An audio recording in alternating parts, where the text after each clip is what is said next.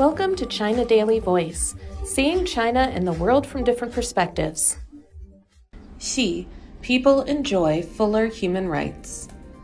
President Xi Jinping highlighted people living a happy life as the biggest human right on Wednesday, reiterating that the human rights issue should not be politicized or used as a tool or a pretext to interfere in other countries' internal affairs.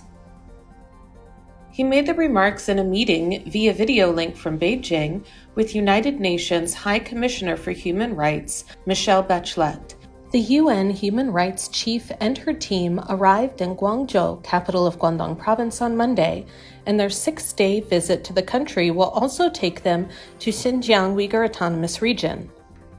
During the meeting, Xi briefed Bachelet on China's human rights development and reaffirmed the commitment of the Communist Party of China and the Chinese government to upholding and protecting human rights in all areas.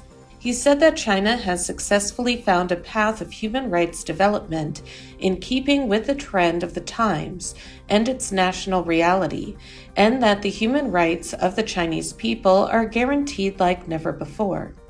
Since 2009, China has formulated and implemented four national human rights action plans to promote the free, well rounded, and common development of all individuals. The latest action plan was published in September and set the objectives and tasks of respecting, protecting, and promoting human rights in the period of 2021 to 2025. We have been advancing whole process people's democracy, promoting legal safeguards for human rights, and upholding social equity and justice the Chinese people now enjoy fuller and more extensive and comprehensive democratic rights, she said. He underlined the importance of respecting different countries' paths of human rights development, saying that any system or model blindly copied from another country, regardless of the historical, specific, and practical contexts, will not only look out of place but also bring disastrous consequences. She noted that for developing countries, the rights to subsistence and development are the primary human rights. More efforts are needed to achieve development of higher quality, efficiency, equity, sustainability, and security in order to provide strong safeguards for the advancement of human rights, he said. He stressed the importance of putting people first in promoting human rights development saying that it is important to take the people's interests as the fundamental purpose and goal, address the most pressing issues the people face and their immediate concerns, and strive to deliver a better life to the people.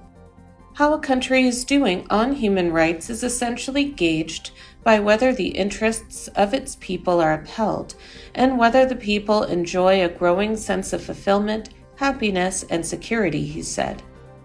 She underlined the need to step up global human rights governance and said that when it comes to human rights issues, there is no such thing as a flawless utopia.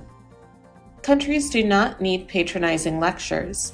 Still less should human rights issues be politicized and used as a tool to apply double standards or as a pretext to interfere in the internal affairs of other countries, he said. It is important to abide by the purposes and principles of the UN Charter, advocate humanity's common values, and steer global human rights governance towards greater fairness, justice, equity, and inclusiveness, he added. She expressed China's commitment to actively engaging in human rights dialogue and cooperation with all other parties on the basis of equality and mutual respect to expand common understanding, reduce differences, promote mutual learning, seek progress together, and jointly advance the international human rights cause for the greater benefit of people across the world.